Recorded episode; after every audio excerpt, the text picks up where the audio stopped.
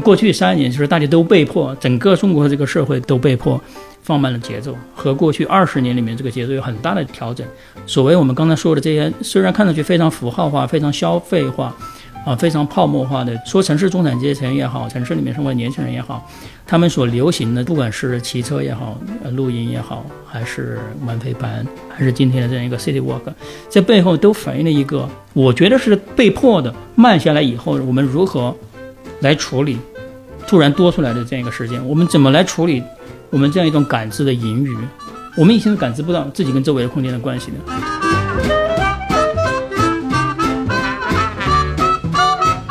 我经常会带一些比较奇，也不是说奇怪路线，我经常会带他们走一些拆迁或者正在消失的地方，也会特为提示我说你们不妨是拍一下照片，你可以在一张照片你可以看到一百多年前的房子，正在消失的房子，已经变成拆空的空地，正在建的和建完的。这一个从有到无再到有的一个过程，你能在一个图片里面看到。其实这个是上海的 City Walk，我个人觉得我更想为大家介绍的，而并不是百年前的这个建筑刷的很漂亮，大家可以进去参观。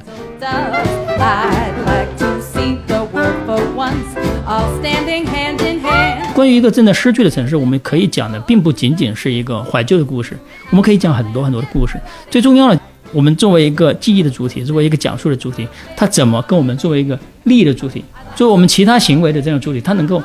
共存在一个人身上？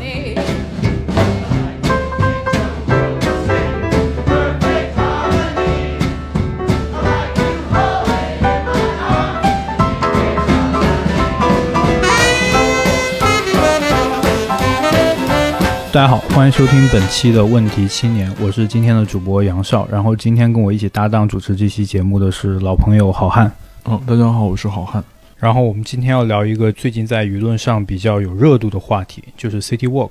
今年 City Walk 一下子就出圈了，就在小红书上你可以看到有大量的笔记。当然随之而来的也有很多争议，就一种声音是认为 City Walk 不就是在城市里面遛弯和散步吗？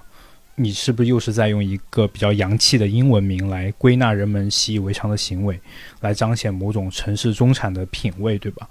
当然，前段时间也有关于 City Walk 收费的争议，就说你散步怎么还能收费，等等等等。当然，另外有一种声音就是认为说，嗯，City Walk 这个词它是不是被滥用了？就好像你现在出门探店、拍照、打卡、观光，也就变成了 city walk。因为这个词在他们看来，就是它的相关起源本身是带有一定的反消费主义的色彩的。就不管是所谓的在二十世纪初本雅明的城市漫游，还是上世纪六十年代诞生于日本的所谓路上观察学等等，它其实都是基于这个 city walker 对它城市。人和城市的关系进行的这种反思和梳理，对，所以，我们今天其实想邀请到两位嘉宾，都是非常深度的城市漫游者和观察者，来一起聊一聊这个话题背后还有哪些没有被讨论到的面相。对，首先是青年学者夏佑志老师，夏老师在过去的写作和摄影中都长期在处理城市漫游相关的议题，特别是您之前在三辉图书出版的《上街》那本书，我是很喜欢的。对，它其实就是一本关于上海、关于其他城市的一个观察随笔。我觉得里面有非常多细腻的描述。然后，要不夏老师来跟我们的听友们打声招呼吧。哎，大家好，我是夏有志。另一位则是非常资深的 City Walk 领队，从事 City Walk 已经将近有十年，同时也是上海城市物件的收藏家格里董董老师。董老师也跟我们的听友们打声招呼吧。大家好，我是格里董。因为两位其实都是。做 City Walk，而也是一个 City Walk 爱好者嘛，相当于包括对 City Walk 有很多思考，包括还有写作。那现在今年兴起的这个 City Walk 的热，它跟之前的这种所谓遛弯或者压马路，可能是一个更早大家用的词。就怎么理解突然这个事儿这么火起来？这个火的东西，你们的心情是怎么样？那当然，我觉得应该是高兴的。但是它可能背后，就像刚才杨少介绍的，它并不一定朝着你们。一直想要从事或者钻研那个方向去发展。我现在说一下，首先关于这个热度，我其实不太关注这些社交媒体了。我对 City Walk 理解啊，这个词大概是在一六年、一七年左右开始在我带队时候会使用到的。我认为的 City Walk 跟亚马路遛弯还是不一样的。我的理解是，City Walk 是有一个比较有规划、有设置的路线，有。专门的人来带领一群人来走，期间你可以获得一些，比如说对这个街区这个比较小的尺度空间的一个了解，包括建筑的、那个人文历史的，甚至是野野史的，有这样的一种获得。但是我自己一个人走的时候，我觉得可以说是压压弯儿溜马路，或者有的时候说起来我会。跑到建筑内部，经常开玩笑，我又去做案了，或者有的时候我自己给自己一个标签，城市漫游者，我是来漫游这个城市。当然，有可能这块地方我已经走了几百遍，甚至是经常会走的。所以我是觉得这个词跟遛弯儿还是不一样。其实 City Walk 还是一个有群体性的、有一定设置、有规划的。收费这个东西，因为我现在做的 City Walk 也是收费的。据说很多人觉得你的收费还。低，有的人说是你的收费比较太便宜了，有的人说你收费比较高。我认为 City Walk 是经过一定的知识积累，然后有策划付出他的劳动，从某种上也算一定的知识输出。我觉得收费我是觉得正常了，当然也可以有这种免费的义务的，我也做过，比如说像对一些街道或者政府的对一些弱势群体的一些带领，我是不收费，我觉得这个也是应该的。还有从对于活动本身的尊重来说呢，收费跟不收费来的人群是不一样的。收费的人他本身主动参加的意愿比较强，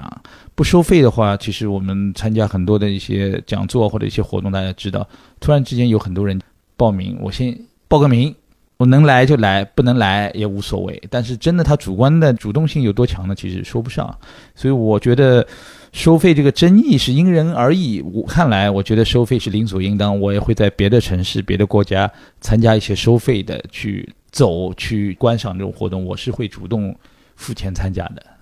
对我来说，这个争议本身是我不太能想象，就是为什么会围绕着一个 City Walk，它会有各种各样的争议。因为在我看来，它是一个很普通的一个词儿，它并不是一个非常专门的一个术语，它不是一种非常特定的。商业行为，它也不是说只能在一个学术的氛围当中才能发生的这样一个行为，或者说它只能是一个年轻人才能参与的这个行为。在我看来，既然就是说大家都可以根据自己的目的、根据自己的意愿参加各种各样不同形式的体验，就是个人和城市关系的这样一个活动，为什么会有争议呢？到底是谁在反对谁呢？嗯，我是不太理解这一点。你说它是压马路有何不可呢？就是你说它是就是遛弯儿。有的人可能就是以这样一个方法在做这样一件事儿。刚才董老师说，他在七八年以前已经在他的活动当中就是使用这么个词儿。我以前在这个媒体里面工作，然后媒体关注城市漫步时间也很久，组织各种各样的不同的读者或者说不同的呃采访对象去进行有计划、有目的的这样一种城市文化的探索，也是有很长历史的一件事。他为什么突然热起来，我也是不太理解。当然，我觉得他可能会有一定的特定的。我们当时当下的社会的原因在里面。顺着刚才老师讲的这个话题，我觉得 City Walk 火起来一个原因肯定是因为结束了一个疫情的时期，大家都可以出门，然后上街遛弯，或者去各个地方，没有那么多行程上的或者行程卡上的这种限制。我觉得这肯定是一个原因，因为它今年就特别火嘛，特别是在新的这种像小红书这样的社交媒体上特别火。再有一个，我觉得可能也是跟。因为像夏老师参加媒体的时间是中国城市化非常轰轰烈烈的那十几年，那时候城市还是一个增量扩建，包括城市的大规模蔓延的一个时间段。那个时候的中国大城市在进行很多最基本的基础建设，其实完全不适合城市漫步。就 City Walk 它会有很多限制，比如说，可能你看现在的武汉或者五六年前的武汉，它就是叫。武汉每天不一样，它有一个这样的标语，因为到处都在坐地铁，到处都在修高架。那我相信，在董老师小时候的上海，可能也是一个这样的状态。但今天的这种 City Walk，它是一种非常精致化的，在城市的核心街区、网红街区漫步、打卡、拍照，然后可以秀、可以晒，背后的景观它是已经完整的、体面的、精致化了的。这个一个过程，其实是跟中国城市现阶段增量发展，呃，已经。不再继续以及难以为继，然后进入存量更新，特别是在这种东部的城市，它存量的更新已经到达一个相对成熟的状态下。因为你现在也看到，上海有很多老的遗址啊遗迹开始向市民开放，这只也是一个现在达到了一个水平。我觉得这可能是一个我观察到的一个背景。那格雷董老师呢？我正好问你一个问题，在这么多年，就是你做这个城市漫步这么多年里面，跟你一起漫步的这些人，比方说疫情前、疫情后。它有很大的区别吗？他们的人数啊，他们的意愿啊，会有很大区别吗就？讲一讲 City Walker 的这个成长。其实，其实我最早差不多在二零一零年左右，其实也走了一段时间，也也半瓶水嘛，积累不深，但是会喜欢带周边的一些朋友。那当时那些朋友其实也共同爱好，首先对城市的一些建筑啊、人文历史感兴趣的，那会小人数会带他们走我比较熟悉的地方，特别是一些现在已经消失的很多区域。那然后开始变得小有名气，外面做一些分享，做一些课程以后呢，开始是为一些博物馆、美术馆、大学的学生呢，或者一些学者，还有一些一般市民呢，带他们走，就相对来说是，就像您刚刚说的，是比较是有大量的建筑遗存的，或者是一些比较。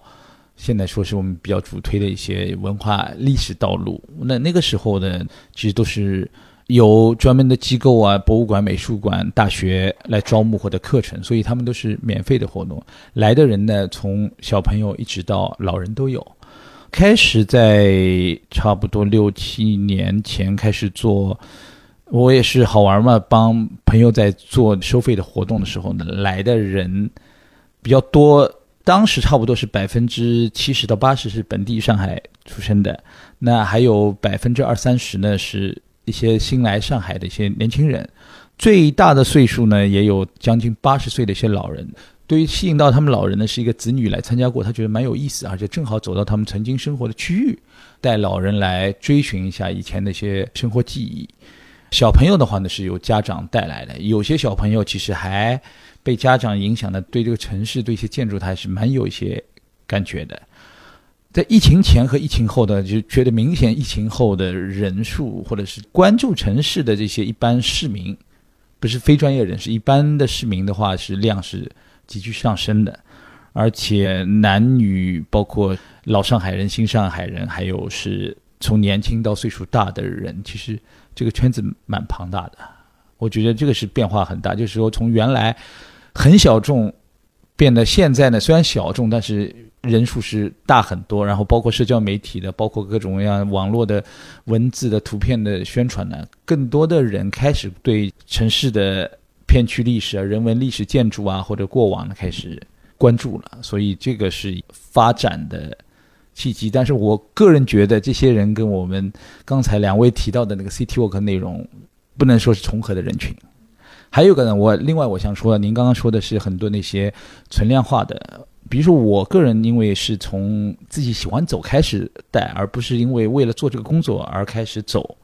所以我经常会带一些比较奇，也不是说奇怪路线，我经常会带他们走一些拆迁或者正在消失的地方，也会特为提示我说你们不妨是拍一下照片，你可以在一张照片你可以看到一百多年前的房子。正在消失的房子，已经变成拆空的空地，正在建的和建完的，这一个从有到无再到有的一个过程，你能在一个图片里面看到。其实这个是上海的 City Walk，我个人觉得我更想为大家介绍的，而并不是百年前的这个建筑刷的很漂亮，大家可以进去参观。因为为什么呢？其实我知道，一九九五年。最早在上海拍街拍的，我们现在拍街拍很多了，扫街。那拍街拍是一帮法国的摄影师，他们之所以来上海拍或者来中国拍，是因为在欧洲或者在那些我们所说说那些大城市里边，他们的发展已经达到一定饱和度了，就不会大拆大建同时进行的。老城区和新城区是分开的，但是在上海或者在中国的一些大城市，才能看到这种极具冲击力的。同时又完全不一样的这种城市风景。那我呢，个人是因为是对于这个城市的变化或者一般人的生活感兴趣，所以我比较喜欢的是，当然了，豫园路这些很漂亮的网红街我会有路线，但是我更喜欢的是介绍一下，希望大家走了在拍照的同时，希望大家能够关注自己身边的城市，特别是即将消失的那部分城市。嗯嗯，所以格雷董老师就刚才讲了，就是这个人群重合与否的这个问题，这里面其实挺有意思的。就其实有两种，起码有两种，就是 City Walk，一种是以社交媒体的使用，在社交媒体上展示自己这个日常生活为目标的 City Walk，可能就是说所谓引起争议啊或者热议啊，是在这一部分的人群当中。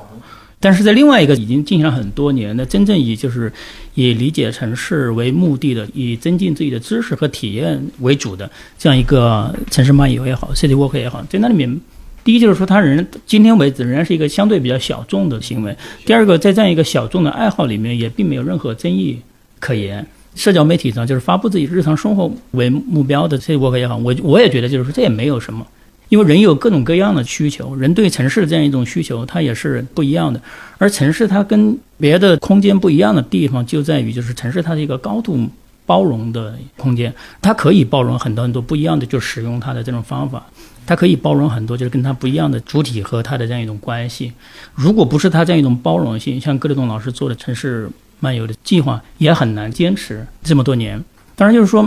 是不是在这种我们所说的社交媒体上比较火的、比较热的这样一种 City Walk，它背后它就真的只是一种就是完全符号性、完全炫耀性的？体验在展示呢，其实我觉得也不一定。包括这几年，就是大家一直在说啊，比方说骑自行车的热潮啊，玩飞盘的这种热潮，露营的热潮，包括现在这样一个 City Walk 的这样一种热潮，听起来就是说是挺搞笑的一件事，因为它是像潮水一样来了，马上又退下去了，然后就是说成为一个话题的中心，然后很快又被新的这样一种话题所取代，有一种泡沫兴起又泡沫破灭的感觉。但是在这样一种潮起潮落的过程当中。它是不是真的就是没有包含某些真实的人性的需求呢？这些潮流里面，它关系到就是说一个人对自己身体的跟以前不太一样的一个感知。骑车它是一个运动，然后露营它是人跟自然之间完全迥异于就是平时我们在地铁、商场、然后办公楼里面的这样一种生活方式。飞盘也是，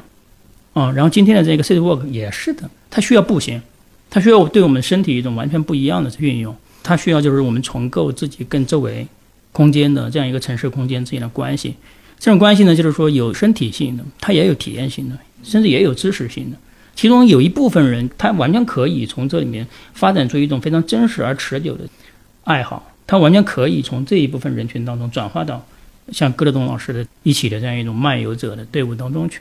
我觉得这种需求是真实的。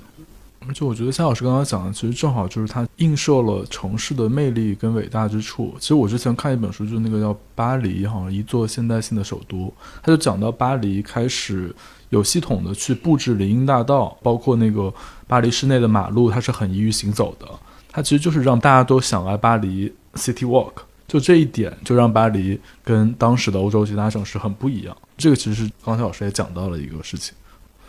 对，就是刚刚董老师讲到一点，其实就变化嘛。对，就是你通过行走，你去感受这个城市它的不经意的变化，并且这种变化它是不会体现在不管是城市的宣传，还是说呃我们所习以为常的一些这种导游的尺度里面。最近为作者选的准备，我其实有看一些，就好汉也推给了我一个你做 CT Walk 朋友他的那种讲解，包括我自己也听了葛一东老师之前的一些节目，我会发现他其实跟导游的就那个话术其实不一样的，因为我们知道导游其实他是有一个很。习惯的话术，欢迎来到，比如兵马俑，对吧？它就会重复上千次。但是我相信您在做这些文文案机的时候，它其实它不断在变化的，因为你要很细节的去看到这个城市。它比如说你进入到室内之后，它其实它这里面背后其实跟我们如何去参与作为城市的一份子去参与这种变化是息息相关的。所以我觉得这点就很有意思。我觉得你提到这个特别有意思，就是我觉得导游是一种一种考古学的口吻的话术的，他会说，比如说是东方明珠建于多少多少年。然后怎么怎么样？呃，它有一个意义，古典意义的考古学意义上的介绍。但是我觉得，像格里东老师做城市考古，包括您之前也谈到，就是可能跟日本的考现学，等下可以再介绍一下。你要如果要描述一个城市，一个变化中的城市，你的这种描述不可能是像一个导游介绍东方明珠或者介绍外滩的建筑那样去介绍它。一定是从一种现代生活的变化，特别是在近几十年，甚至是近几年的一个变化，包括这个人群的。它的原住民的跟这个地方的关系，它原住民的变化，或者说这些店铺的变化，这些店的经营方式、经营模式的变化，去切入它，它这个脚本是随时在变动的。嗯，这个可以请您再讲一讲。因为每个 City Walk 的领队，大家背景不一样，所以风格是不一样。我个人是比较喜欢来分享一些我个人曾经在行走或者城市发现或者观察或者拍到的一些照片啊，碰到的一些人和事啊。这样可以尽可能的把大家通过我的描述和一些图片呢，比较更加直观的带入到所走的这个环境当中去。那会不断的变化的。就比如说我昨天晚上带了一条线路，是带大家走那个苏州河的北岸，从汉中路地铁站一直走到乍浦桥、老法师桥嘛。的确，当中有一段大家也知道，那个万象天地那个新的一个一个商业体开幕以后，我的路线就会发生变化，然后我。讲的内容会发生变化。当然，我这个人比较懒，我不会准备什么事先的所谓解说词，因为我也不去背这个东西的。我也跟很多人说，我每次走到这个想到什么我说什么，但是我每次有可能同一个地方，我三次四次讲的内容都不会一样的，因为这个是我个人的一些比较懒也好，一些特点也好。但是我会按照他的当时的变化而去引发我的。回忆也好，那想法也好，会去传达给参与者的。那这些东西其实有的时候我走到那边，我才发觉哦，已经变掉了，或者经常会有这样的事情。突然之间走到那边，这片楼已经没有了。那那个时候会有一些对于我同时的，我会把我当时的感受也表达给这些参与者们。这点上呢，是跟传统的一些旅游的导游的导游词呢，的确是。不太一样的，而且同时呢，我也会根据大家的反馈或者是大家提问呢，进行一些展开啊什么的，就是一些及时的情绪，包括可能会有一些伤感的东西在里面。对对，最近几年的伤感的部分比较多。城市里面这个居民呢，其实也是多种多样的，就是他们对葛总刚才讲的。城市的变化，这个感知也是不太一样的。就我们假设一样，就是如果是一个所谓的新上海人，大学毕业或者说研究生毕业，从外地或者从学校里来到上海工作，可能在很长一段时间里面，他的这个生活轨迹都是非常非常给定的，非常非常单调的。他住的地方，他工作的地方，然后很少数几个他的朋友们聚会的时候，大家都可以很方便到达的地方。这其实就是说，过去一二十年里面，一直是这个上海。不断增长的年轻人口的主流的生活方式，对这些年轻人来说，这个城市的这个变化，第一个呢，就是可能跟他们真的没有很大的关系；第二个就是说，他们没并没有这样一个时间，并没有方式去感知到这样一种变化，或者说那种变化已经被它内化了。我们就是处在这样一个急速变化的这样一个时代里面，我们就是处在这样一个急速变化的这样一个城市里面，在这个城市里面，不管在多短的时间里面发生多大变化，我们都是可以习以为常的。对这个东西呢，它只有就是说被强迫的，就是慢下来以后，它才有可能对这个变化以及对这个变化的这个程度产生一个和平常不太一样的感知。因为过去三年就是大家都被迫，整个中国的这个社会都被迫放慢了节奏，和过去二十年里面这个节奏有很大的调整。所谓我们刚才说的这些，虽然看上去非常符号化、非常消费化。啊，非常泡沫化的说，城市中产阶层也好，城市里面生活年轻人也好，他们所流行的，不管是骑车也好，呃，露营也好，还是玩飞盘，还是今天的这样一个 city walk，在背后都反映了一个，我觉得是被迫的慢下来以后，我们如何来处理突然多出来的这样一个时间？我们怎么来处理我们这样一种感知的盈余？我们以前是感知不到自己跟周围的空间的关系的。比方说，对很多年轻人来说，他住的地方就是仅仅他晚上睡觉的一个地方。他一大早就出去了，然后就是很晚才回来，然后那个地方就是洗个澡，马上就睡觉了。第二天一大早又走了。要在这样一种生活节奏里面，在这样一种生活状态里面啊，你要让他对他居住的这个地方有一种就是非常切身的这样一种感受，对这样一个地方的大大小小的变化有一种就是情绪上的反馈，我觉得是不可能的。当你意识到那些电梯啊，那些公寓楼的这些东西，它本来作为一个系统在你周围运转，你完全意识不到它的一个存在，你认为这一切都是天经地义的。但它有一天，就是这些东西它变成一个非常突兀的、一个非常重要的一个存在，它限定了你的具体生活时间的时候，我觉得这个时候人才会对自己生活的这个空间有一个非常切身的这样一种感受，有一种非常身体性的这样一个感受。他被迫要审视这个空间跟他的关系，他被迫要审视。这个空间里面发生的变化，这里面当然也包含了一种就是巨大的挫败感，这样挫败感它也需要以某种形式从情绪上发泄出来，在这个日常生活的恢复过程当中，它也需要一种抚慰。哎，我是不是要真的要去了解一下，就我周围的生活的这个空间啊？原来这条街道，它在以这样一种方式，以这样一种行走的方式去体验的时候，它和我以前匆匆忙忙坐公交车、打车、叫滴滴、坐地铁的时候，它是确实是不一样的。所以我一直在觉得，泡沫化的这样一个话题背后，它是包含了一些非常真实的人性的这样的需求，包括了一些非常真实的这个时代本身的需求在里面。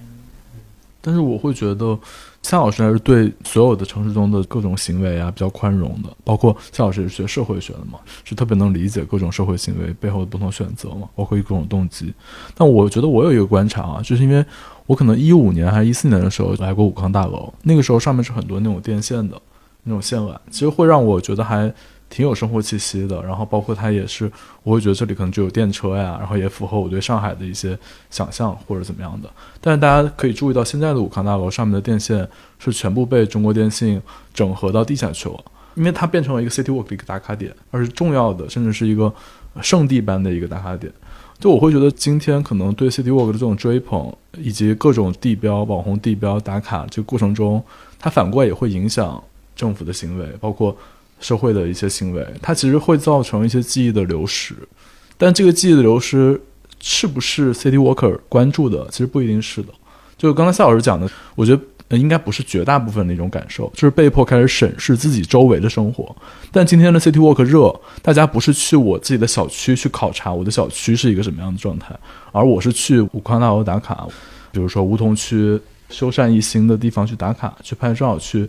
做出跟所有人一样的动作，获得一张只有你自己不一样的标准化的一张照片，我觉得还是有一点这个意味的。当然，我觉得这种爱好、兴趣，我觉得都可以理解。但是，我觉得这背后有没有像格里董老师做这些路线的研究设计的这种主体性，我觉得比较还是比较弱的。我看到了这地方很火，我要去，而不是我对。法国人之前生活的地方，或者日本人之前生活的地方，或者白俄之前在上海生活的地方，感兴趣我去，这些事情可能是没有那么重要的。嗯，我个人认为有可能就是因为现在的信息的获得的渠道实在太多，那所以对于大家的信息的获得，我看别的图片或者看一些相关的推送，我就说哦，这个这个好像很火。那我到上海或者我我去西安，我去哪里？我如果第一次去或者。不太去的地方，我肯定要去看一下。刚夏老师也说过，我们自己会做一些功课，去一些陌生的地方。那我会选择一些自己想去的地方。但现在的话呢，反而有可能自己去主动去搜寻，比起来呢，是更多的大数据的推送，把一些本身已经人气很高的地方，在第一时间推给，那就不断的叠加，这个地方也越来越火，去的人也越来越多。反而大家呢，也就是说，首先啊，那这个地方。很不错呢，我就去就打卡或者去走一走。比如说武康大楼这个热潮，说不定会不会，我猜会不会是这样的，也有一定的原因在里边。因为现在的信息量实在是获得的渠道太多太方便，信息量也太大，所以会也会造成这样的一种情况的。原来就是因为像我们之前走都是自己要查东西，自己要找怎么走，坐什么车去，怎么怎么，有可能它的难度比较高，那所以说。更加的小众。那现在的比较大众化的，就是因为这些信息获得的来源是更方便的。刚才黄汉他提到一个问题，其实挺有意思的一个问题，不管是 City Walk 也好，还是其他的社会行为也好，在什么情况下、是什么条件下，从事这个社会行为的这个人，他能够变成一个真正的主体？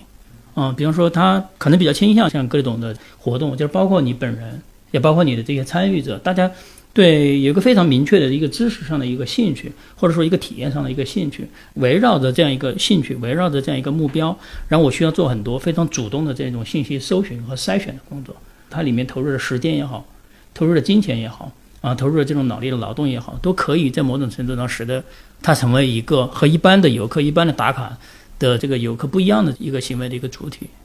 这当然是我们完全可以观察到，就是说我要完全认可的事实。但是呢，就是说，到底在什么样的行为当中才能够产生就是一种主体性的一个行为？这个东西是不是就是说我们现在所知的这些行为才是就是唯一可靠的啊？唯一经过检验的这些行为才是唯一可靠的这种途径？那也不一定，那也不一定。前面就是说，好像提到那个巴黎的城市建设的历史，其实这段历史就非常有趣啊，因为十九世纪下半期巴黎城市的这个改造。它是和十九世纪前期的巴黎发生的一系列的叛乱是有很大骚动，是有很大很大的关系的。原先的巴黎城的这样一种格局，它的社区的这样一种格局，里面居住的这样一种形态，里面人和人之间的这种关系，为所谓的这种骚动也好、骚乱也好、叛乱也好，提供了这样一个温床。所以，从城市的这个管理者的角度来讲，就是说，在城市重新建造的这个过程当中，他要用一种技术性的元素，把这些可能的。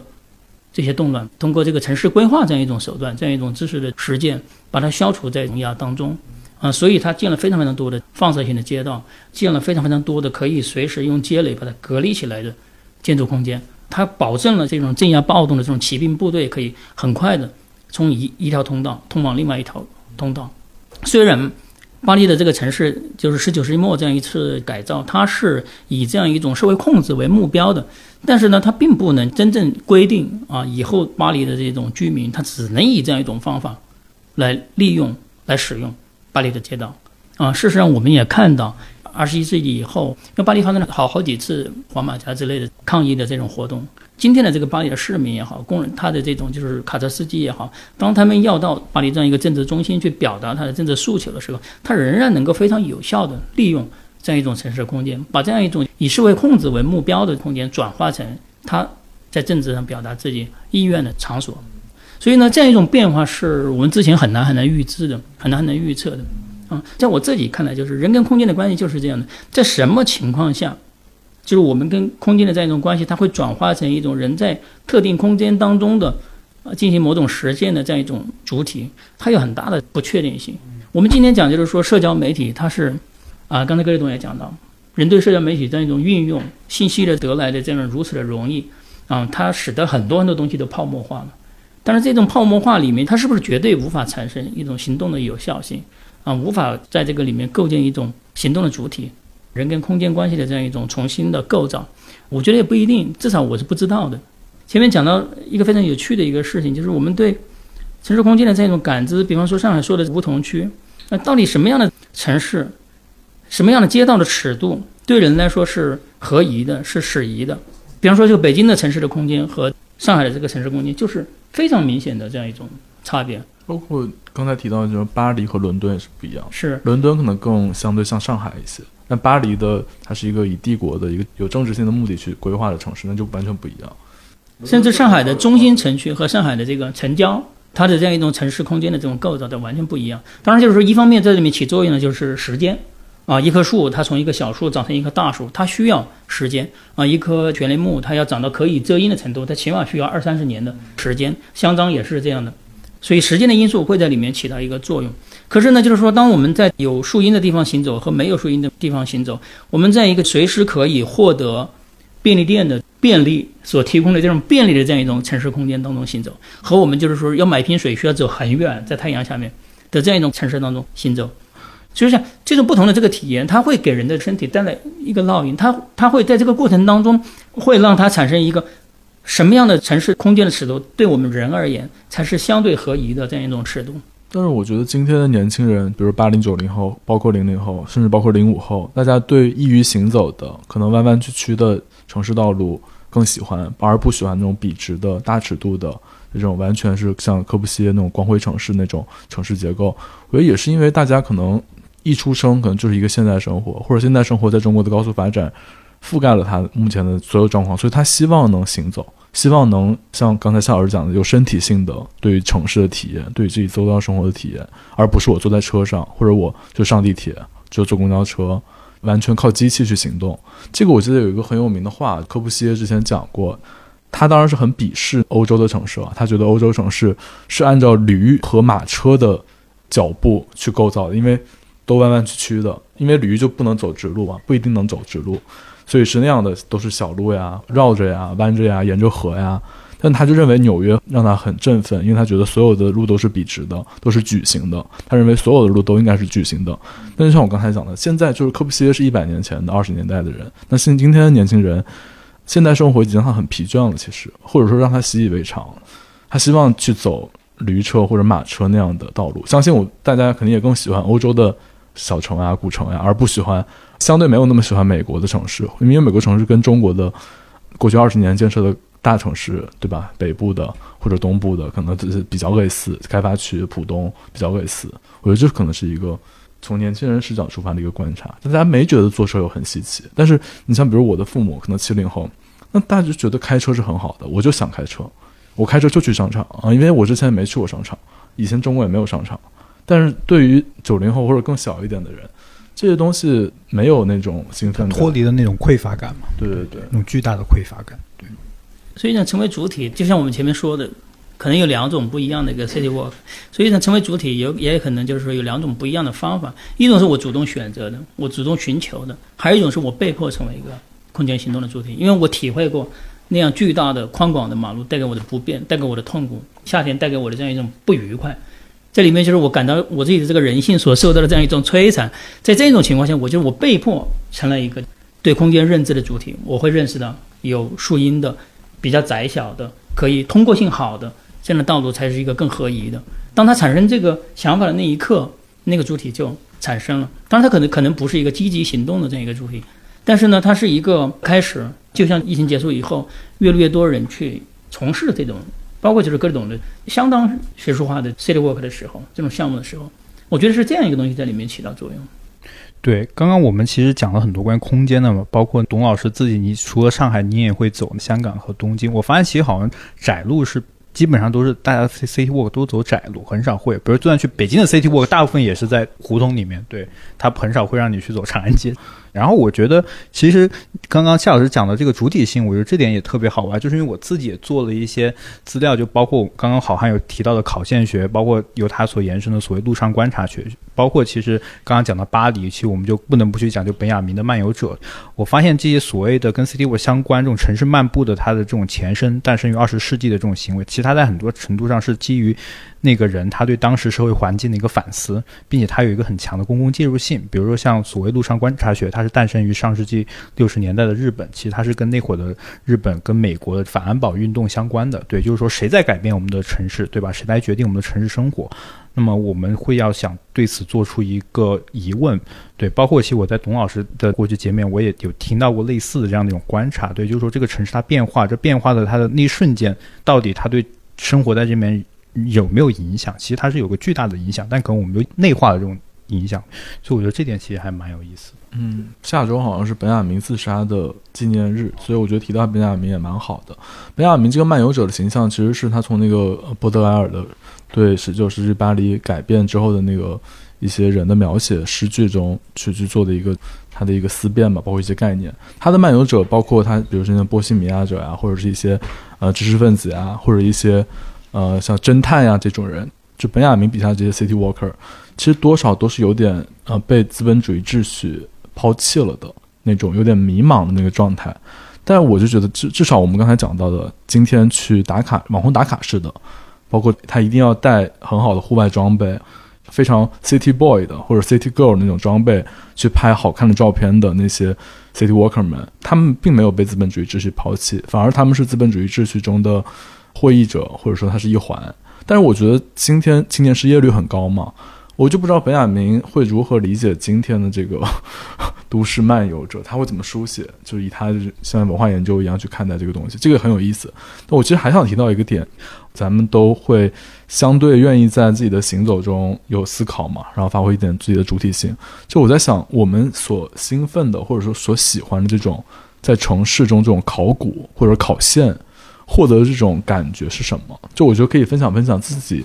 在这种城市漫步或者 city walk 中这种快感，为什么有有这种爱好？比如说我我分享一个我自己的，我我来上海时间也不久，然后我之前住在康定路，那康定路的那个尽头靠着苏州河那个地方，我是特意搜索了一下，是张爱玲祖上的那个遗产，就是我忘记叫什么，反正就那个地方，张爱玲是在那地方长大的，然后她小说里就写到张爱玲其实在小时候在那个地方的阳台上。看苏州河岸的炮火嘛，说像放烟花一样，是他自己写的。然后现在那个地方还是可以上去。那你上去之后，你确实可以看到苏州河。我的感觉就是，我上去之后，我会想象，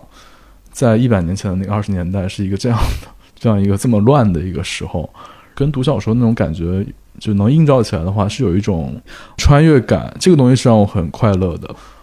不知道两位的感觉。各种你的改行的契机是什么？你本来是一个非常有希望的、非常有前途的动画的一个画师，为什么要改行从事这样一个城市漫步的无业游民的职业？没，其实我我我去日本读大学，但是后来没做动画，做了国际贸易，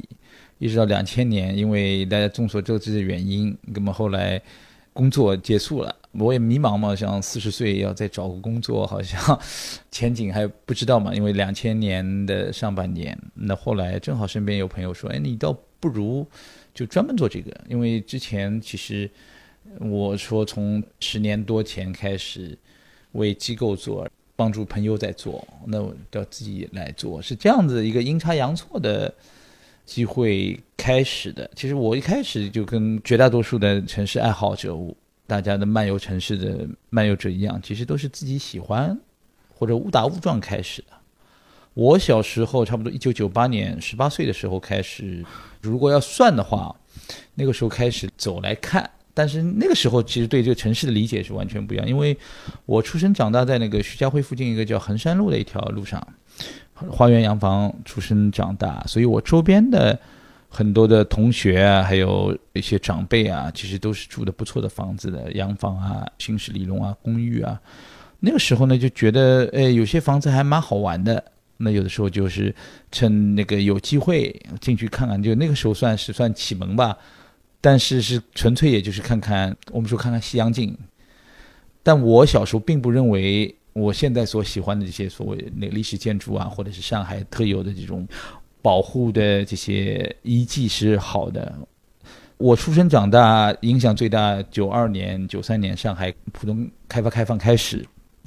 开始喜欢看什么？看录像带。那个时候还没有 D V D、V C，看录像带。我觉得真正的发展的好的城市是什么样的？香港、东京、纽约那样摩天大楼，当时叫子弹头列车嘛，那现在是叫高铁，还有包括高速公路那样的城市才是发展的，才是好的。我所生活的上海是一个很旧的、很破的那些城市。但是二零零二年到零六年去日本。读书生活了四年半，那个时候开始，突然有个实际的一个比较，才发觉好像摩天大楼，好像东京啊、新宿啊、银座远远没有浦东的经贸高，没有楼那么多。然后你说街道的宽度，日本的房子小小的、矮矮的，感觉因为是六七十年、七八十年代的建筑，我在二十年、三十年以后再去看，已经是蛮旧、蛮破败了。突然之间。也会有一种反思的。然后我生活的一个地方呢，是差不多五万个人生活的一个小城镇吧，五六万人的。当地的其实，在我们看来，就是一个类似于，如果上海是东京的话，就是在浙江省的一个小的城镇里面生活。但当地人他会不遗余力的去为我们这些外来的人来介绍本地的一些，包括特产、历史啊，或者是他们觉得很漂亮的一些景色。突然之间，我才。慢慢慢走了，看了以后才发觉，哦，其实我原来觉得所谓很棒的城市、很发达的、很值得去关注的城市，其实上海也有，每个地方都有。但是呢，真真正正这些地方有意思的是，就是我现在所说的，我们这些可以看到的一些很多的正在消失的，或者是被保留下来的一些曾经的一些痕迹，那个是代表了每个地方特有的一些人文的。还有，比如说是传统的这些东西在里边。那二零零六年开始回国以后呢，就正式的我的城市漫游开始了。因为我说九八年左右开始是家附近衡山路那个，就我们现在所说梧桐区，很多这些大院啊、机关啊这些。我有一个到现在印象很深，我有一个同学，他住在徐汇区的一条靠交大蛮近的小马路的弄堂里。我第一次进去看到，我是第一次看到有游泳池的老洋房。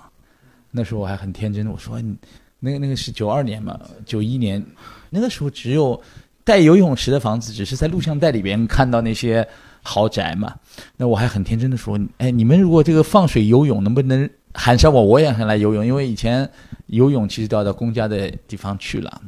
我想表达，其实，在原来的上海呢，有很多有意思的房子存在，蛮特别的房子。它呢，其实就普遍就存在在我们的生活之边。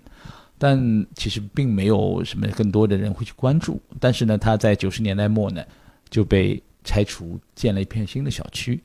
那这样的事情呢一直在发生。在二零零六年开始呢，我才有意识的回来去探索消失的，或者也就是说这些老的城市，才开始发掘这样的。那慢慢慢慢的对这个城市的了解呢，就从这个开始，然后开始和当地人去攀谈。找资料，不断去挖掘。当上班的时候，因为我上班一直上到二零二零年，就是只有在周末才能去看，就是想办法抓紧时间去走。那最后就选择了放弃了一些风貌保护区，最早走什么？走拆迁的地方，因为拆迁队是一一个星期七天上班的，我只有两天时间，各种时间以外，我只有一天或者半天时间，才能去抢救性的了解这个城市。所以从一个探索开始，慢慢慢对于这个城市有所了解了。所以对我来说，我获得的是对于这个城市的了解，了解越深呢，其实对这个城市有越多的尊敬或者自豪感。那然后就像像你说的，我我昨天带队还说，我每次走到这边，现在已经是一个大楼造起来，但是我每次路过，我都能想起来我原来曾经最初看到的样子，它是一个两层楼的一排的弄堂的房子，那现在已经是高楼大厦了，或者什么，也是这样。这是我在城市漫游当中获得的，就是从最初的纯粹的，就是说闲的压马路遛弯儿开始，慢慢慢的通过偶然的机会了解到这个城市。开始深挖，我获得的是一种归属感吧。对于我所生活的这个城市呢，我的联系更加深了。所以我就从我住在上海变成我生活在上海，我是这个感觉。前面好汉说到那个毕亚明，因为我最近正好在看这个毕亚明和阿多诺的这个通信集，这个通信集他们整理出来，然后最近中文版出版了，很有意思。就是我们知道阿多诺是一个行动力非常非常强的人。他的生活也比那个毕亚明要顺利很多。虽然在他这个心目当中，毕亚明是他亦师亦友的人物，相反的，就是边远明虽然在他的这个学术上给了阿多诺非常多的影响，但是他在日常生活当中，他是一个非常犹豫不决，就是行动力很低下的这么一个人。他因为排忧的原因，一个去了美国，一个去了法国。边远明在法国的时候呢，阿多诺跟他写了很多信，讨论就是说他这个漫游者计划，就是关于十九世纪的。法国首都巴黎的研究计划啊，这些研究计划今天看来也还是就非常非常有趣的，并没有因为将近一百年的这个时间而使得他们当时的这种智力上的这种设想变成一个过时的事物。这也确实说明，虽然是现代化的早期，在一个早期的城市化里面，集所有欧洲文化于一体的这么一个伟大城市里面，本雅明他作为一个德国人，作为一个德国的犹太人，他在巴黎侨居旅居，就是流亡。的这么一种生活状态下，啊，这样一座城市所给他带来的这样一种兴奋感，隔了将近一百年的时间，到今天我们还是可以看到，那到底使得他兴奋的东西是什么呢？使得他兴奋的那一个契机是什么呢？如果他是在一个和平的时代，如果他非常像阿多诺一样非常顺利的取得了他的教授资格啊证书，然后就是说进入一个德国的大学任教，如果没有发生三十年代的排犹运动。如果他仍然可以像他的这个前辈一样，在德国的这个学术界过着一种非常正常的生活的话，他是否还有这样一个机会，从一个外来者的角度去思考欧洲的历史对于全球现代历史的这样一种影响？他是否有机会就是完成这样一个将巴黎对象化的过程？同时，就是说他们俩在这个信里面反复的讨论到德国城市，特别是柏林作为巴黎的这样一个对比，也就是说。当他作为一个流亡者从德国到法国去以后，然后两座欧洲城市。在本雅明的面前都完成了这样一个对象化，一个是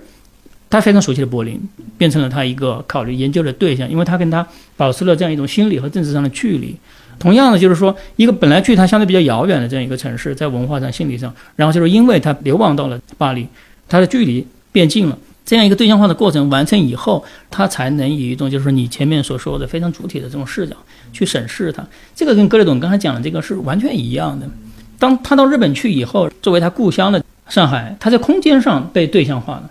就我刚刚说的这个，我就补充一点。我记得上海很多人问我你最喜欢走哪里？我觉得两块，一个是闸北，一个是南市的老城乡。我一九九二年的时候，就十二岁的时候，第一次去老西门去干什么呢？隔壁的那个叔叔呢，他去文庙是摆旧书摊儿的，正好是那个放假，他就说：“哎，你要不要一起玩？”那我就一起去了。早上我记得很清楚，在早上六点钟不到，骑自行车沿着复兴中路到复兴东路，老西门，这是我第一次看到大量的石库门、弄堂，我就记得印象很深。早上不是一个人、两个人，很多人在路边生煤炉，拎着马桶。那个时候对我的冲击很大，但我对老西门这个第一印象不好。当时小孩子生活范围很小，我以为都是抽水马桶，都是双人浴缸的那个，但是没想到很直观的看到一个很冲击力强的。但是那个东西在我儿时的我来说，这是相当排斥的，这是落后的故事。但是多年以后，突然之间我再回到上海，对我来说这些东西是被我认可的城市生活的一部分，而且绝大多数上海人是这样生活过来的。突然之间的一个认识，随着自己的变化呢，完全变化了。所以呢，就是说，从两千年到二零二零年这二十年的二十一世纪最初的这个二十年这个时间里面，其实刚才各位总说的，就是很多东西消失了，所以呢，在时间上它完成了一个对象化。那些已经刚刚消失的这个城市空间，它变成了就是我们审视的一个对象。当然，就实际上大多数人在城市里面生活也好，在任何空间里面生活也好，他过的都是一种未经审视的生活。我们并不会主动自觉的去审视自己生活的这样一个空间，我跟这个空间的这个关系等等等等，不会的。甚至我觉得，就沿着夏老师刚才这个，把你熟悉的空间，一般我们熟悉的空间，我们很难把它对象化，很难有陌生化，很难有陌生化，你就很难有那种主体性的好奇心。这个我觉得，其实哪怕就映射到，比如说南市或者老城乡的这种改造，或者说我们在上海看到了很多城市更新的项目里面，就可能有一个地方，它的原住民，他对于他记忆他并不珍惜，珍惜的反而是把对这个原本的记忆是陌生化的。比如说董老师，你是住在衡衡山路，但是您您会对老城乡的这些记忆，现在想起来你会觉得它是比较珍贵的，以及需要去被记住的，你去讲述它。但可能住在老城江的人，他是盼着拆迁拆走的，这是有一个悖论在里面的，就是究竟是你留下的记忆，或者你想保卫的记忆，那可能记忆的所有者，他在目前的这个城市更新的状态下，或者说这个城市的。拆迁或者怎么样的这个溢价的条件下，他也没有选择。其实他，所以他只会说：“那我就要钱。”就是刚才我们说到，就是说这个对象化的这样一个过程，它是需要一定的心理和社会的距离来进行的。你前面说的这个主体，其实它有人是很多个主体。我是一个利益的主体，我也是一个文化的主体，我也是一个叙述和记忆的主体。但这三个主体，它未见得会同时非常明确的在一个人身上并存着。比方说，我是本地一个居民，这样我对我的生活这个条件非常非常的不满意。事实上，各位董事知道，那种生活对人的日常生活的这个尊严，或者说对他的日常生活的这种损耗是非常非常大的，是你得花很多很多时间来处理，就是说这个非常紧张的空间对我们的这样一种挤压感。然后呢，就是说我要改变这一切，这是非常非常正常的一个非常常见的一个寻求。当然，就是说这是一个谈判的过程当中有可能得到处理的事实。在这样一个人跟空间的关系，它是一个利益主体的关系，啊，它有可能在未来的某个时间或者某个空间完成我们刚才所说的对象化，它有可能在那个空间内，它变成一个叙述的主体，变成一个记忆的主体。然后我回想起我在这个空间当中的生活，这个生活并不仅仅是一种完全怀旧的这样一种感受，它也包括了就是说我的尊严、日常生活的尊严、我的时间精力是怎么被那个空间所剥夺，在那个空间当中就是发生损耗的。那也是我们讲述的一部分。关于一个正在失去的城市，我们可以讲的并不仅仅是一个怀旧的故事，我们可以讲很多很多的故事。最重要的，我们作为一个记忆的主体，作为一个讲述的主体，它怎么跟我们作为一个利益的主体，作为我们其他行为的这样主体，它能够共存在一个人身上？我觉得今天的火起来的这种网红打卡拍照式的这个 City Walk 或者 City Walker，它更多是作为一个审美的主体。非常悬浮的来到某一个城市空间或者某一个城市地标，去做一个这样的动作。嗯，我觉得这这也是可以加入这个。是所谓潮流符号的泡沫，这个事情并不稀奇。我前面说了就是大多数人过的生活都是一种未经审视的生活。一样的，就是我们在使用一个媒介的时候，我们在社交媒体上来制造一些话题，或者说参加一些话题的制造，从中可以分一杯流量的羹的时候，就是我们其中的绝大多数人并不会真正的意识到。他可以非常熟练的使用社交媒体，他懂得使用社交媒体进行运营的很多的技巧，但是他并不意味着他会对这个媒体本身进行一个我刚才前面所说的这样一种审视，就是将它客体化以后，来对它进行审视，不会的。大多数人都并不是用这样的方法来面对技术。你前面说的一种对抗性的主体的关系，它能够在一个人身上就是同时的苏醒，这样的时机是它需要一些特定的这种时机。我们要讲的是这种特定时机到底。在什么样的条件下，它会在一个人身上建立起来这样一种主体性、苏醒起来？有可能是一种非常主动的知识的寻求，有可能是各种对自己的这样一种记忆，对自己曾经生活过的这个城市里面前三十年的那个不断失去的记忆的发现。嗯，它也有可能是一些我们今天看来就是说非常商业化的、非常符号化的、非常消费化的这样一个潮流当中发生的。在这个过程当中，哪些很具体的？东西才能会促使我们前面所说的这个多个主体在同一个人身上被发现，使得他能够有一个机会将他就是习以为常的日常生活对象化，从而就是说他开始来审视这样一个生活。这个没有人事先知道这个的。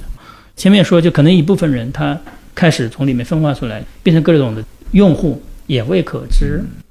嗯那夏老师，您能分享一个您自己变成某一个主体，比如叙述主体这样的一个契机嘛？因为我其实在您的那个上街那本书里面，我觉得特别有意思的一篇文章，叫做《为副刊改写一则社会新闻》。其实就是您是在描述一个就零六年发生在南京西路的一个抢劫案。对它其实作为一个社会新闻，就是一个岛屿嘛。大概就一百来字，然后您通过很多想象的成分给他书写了很多东西，包括我发现，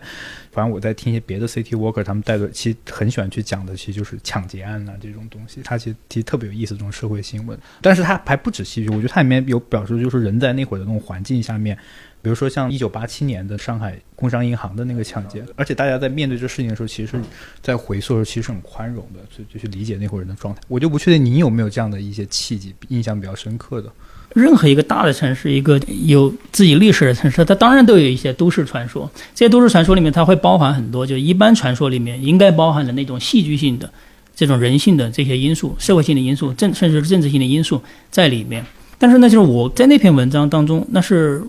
二零一几年，我具体不记得了。我要写一个专栏，写一个关于上海城市的专栏。然后我想起来，就是说在南京西路上发生过一个很小很小的一个抢劫案。这个很小很小的抢劫案呢，当时呢刊登在上海所有的都市报的一个报旮旯里面啊，很小的一条小的消息。但是因为呢，我自己当时也在媒体里面工作，我知道就是媒体报道这一类的抢劫案的时候，它是在一个套路当中，一个话语的套路当中发生的。这就是我前面讲的，就是说一个人他在某种契机下，他会开始审视自己习以为常的那个东西。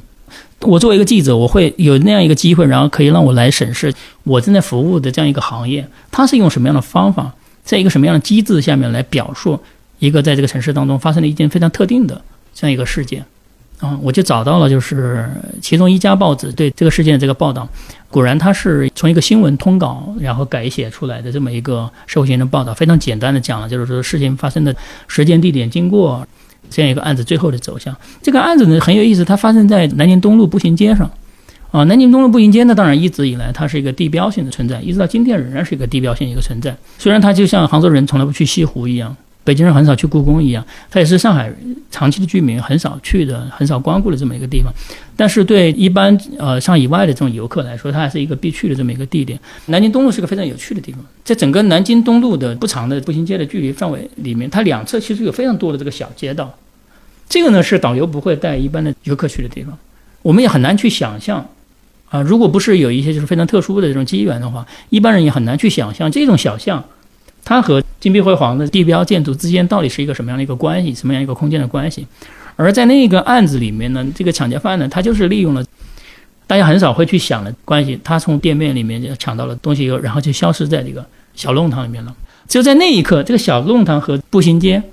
啊，一个旅游目的地、一个地标和一个日常生活的空间之间的那个关系，才以一种就是非常戏剧化的方式被揭示出来。所以在那个很小的这个短片的这个小说里面，我要讲的是这么一件事。当然，就是说，因为这种新闻写作的体制、新闻生产这样一种体制，因为最终呈现出来的就是一个一百多字的小的新闻报道，你完全没有办法去获得关于这个案子的更多的细节。所有的这些细节，你只能通过自己的想象去补充。所以我以小说的这样一个形式，尝试着想去探寻一下，就是作为游客的、作为目的地的，就是南京东路和。作为日常生活空间的南京东路两侧的这些小巷之间，它到底是一个什么关系？那是当时我感兴趣的这一个话题。我觉得其实就是像刚才夏老师讲的，就还是回到 City Walk。City Walk 过程中这个快感，我相信我们都感觉到一种抽离感，或者对你的日常空间的一种陌生化的审视。这种感觉是，我觉得是大家喜欢 City Walk 的一个状态，就不是刚才讲的那个就是流行的 City Walk，不管是知识上的还是。体验上的，还是你重新对这个关系的理解上的？理想的状态呢，就是说，如果有很多很多不同类型的 city walk，用各种各样不同的模式去满足各种各样不同的需要，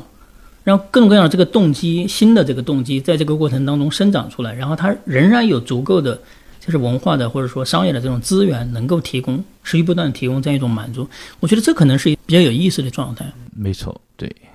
其实因为那个 city walk。很多人认为是跟传统的旅游相似的，其实从某种程度上，现在很多的内容或者方式也跟传统旅游的导游的这个方式也一样了。但是其实据我了解，在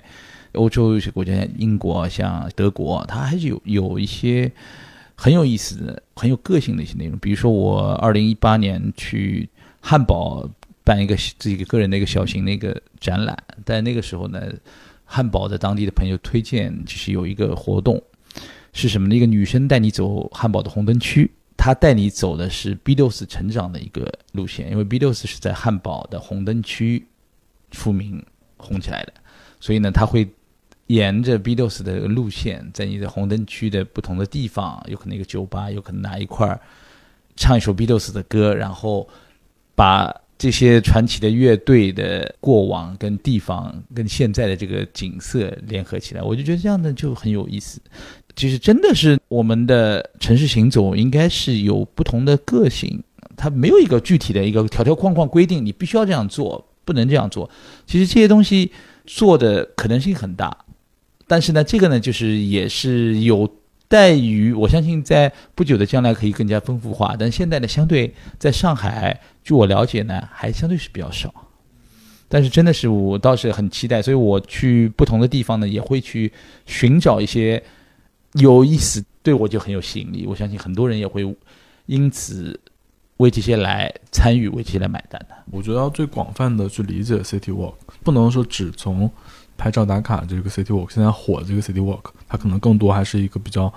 城市中产趣味，就是年轻中产年轻人趣味。我觉得其实很多，包括之前有跟那个何志森老师聊过，就是广州的一个建筑师。他做的课题就是让学生们去研究小贩的这个行动路线，因为珠三角有很多那种流动摊贩嘛。但他们的行动路线，它不是休闲的 city walk，它那个 city walk 其实是有躲避城管的意味的。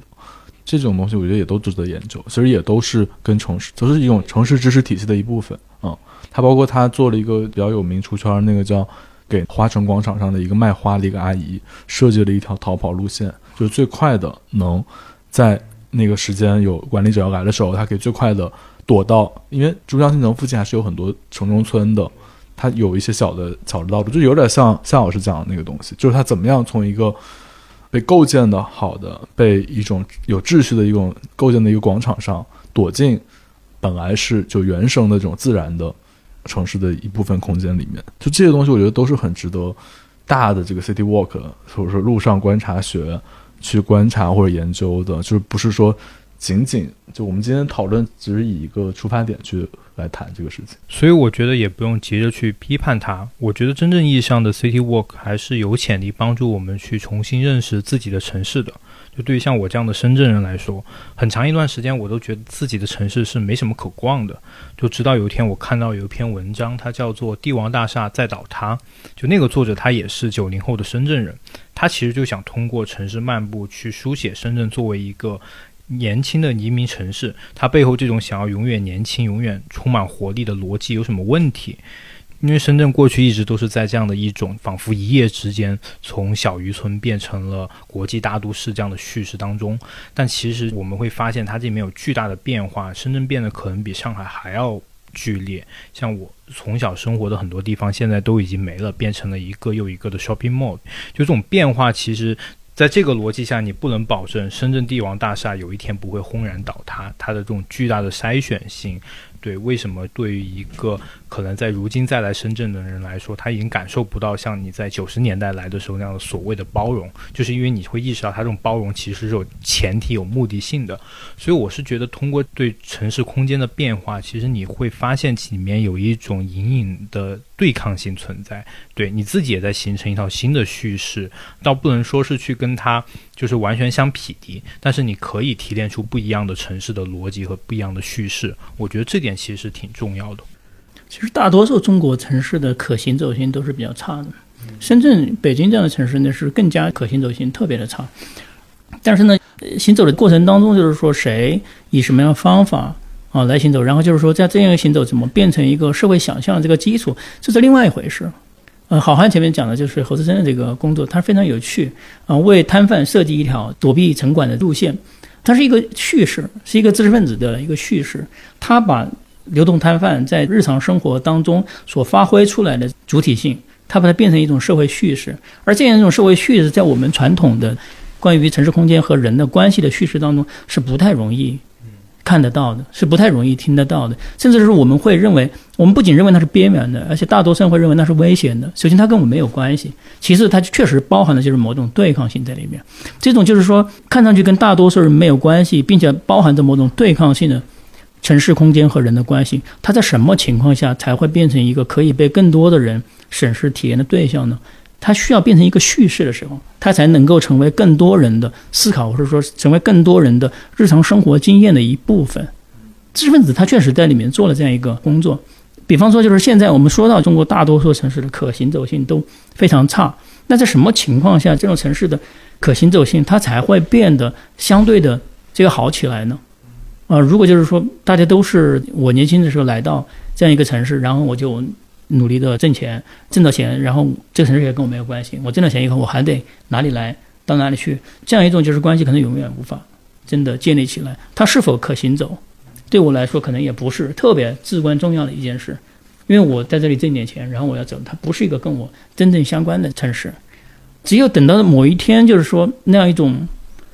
巨大的速度，它被一种外界的因素，就像前面各位总讲到。二零二零年，他离开贸易公司的那一种巨大的外部环境的变化所人为的放慢的时候，对一个永远不能建成的未完成的这种城市的倦怠感真正产生的时候，然后人才会被迫的来考虑自己跟这个城市之间的关系。首先，它真的是跟一个跟我没有关系的地方吗？其次，就是如果我要在这里，哪怕只是度过我人生中的一段时间的话，它在哪些方面、哪些可能性上？它是可以变得更好的，它是可以变得更适合人的尺度的，它是可以有一种更加适宜行走的这样一种空间。这些东西、这些问题，它才会慢慢慢慢的在这个过程当中产生出来。然后在这个过程当中呢，就是说叙事就变得非常重要。呃，我们今天在这里来讨论这个问题，并不是真的谁对小红书上的流量话题真的有非常大的兴趣，而在于就是说这样一个话题里面所包含的可能性，这样一种可能性，它变成一种社会叙事以后，它可以变成一种新的关于人和城市空间关系的这种想象的基础。感谢大家收听《问题青年》，是由青年志出品的播客，我们从青年的发问出发，探讨行动的可能性。你可以在小宇宙、苹果播客、喜马拉雅、网易云音乐等平台收听我们的节目。如果你喜欢我们的节目，可以在微信和微博搜索青年志 Uthology，关注我们的其他内容栏目或与我们联系。谢谢。